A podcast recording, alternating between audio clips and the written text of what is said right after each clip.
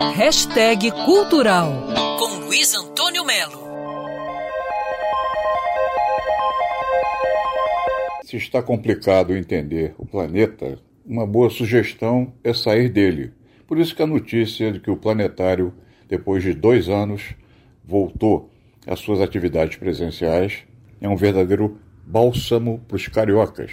O planetário que fica ali na Gávea tem uma programação intensa, eu destaco observação do céu noturno do Rio de Janeiro na Praça dos Telescópios. Orientados pelos astrônomos, quando começamos a olhar pelo telescópio, a inflação vai embora, custo de vida vai embora e a gente começa a se sentir pequeno.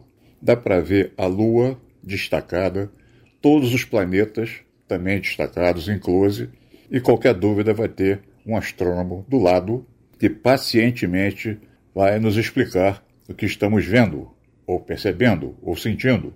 O planetário é um sentimento. Por isso que quando tem guerra, no caso essa boçalidade da Rússia com a Ucrânia, os discos voadores começam a aparecer, como foi no caso semana passada de um deputado americano dizendo que os OVNIs são já uma questão de segurança nacional dos Estados Unidos. Pode ser que os ETs não entendam uma espécie, os terráqueos, que se mata mutuamente, né? O terráqueo mata terráqueo. O disco voador vem para tentar entender isso. Mas, voltando ao planetário, há também sessões de cúpula.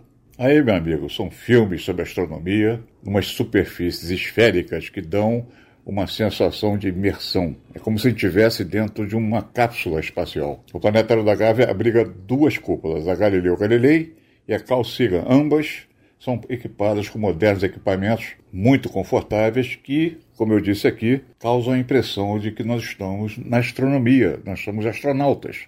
Enfim, planetário da Gávea. Se em 69 o homem pisou na Lua, no planetário nós vamos pisar na Terra.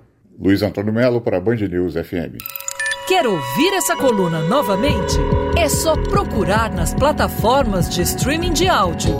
Conheça mais dos podcasts da Band News FM Rio.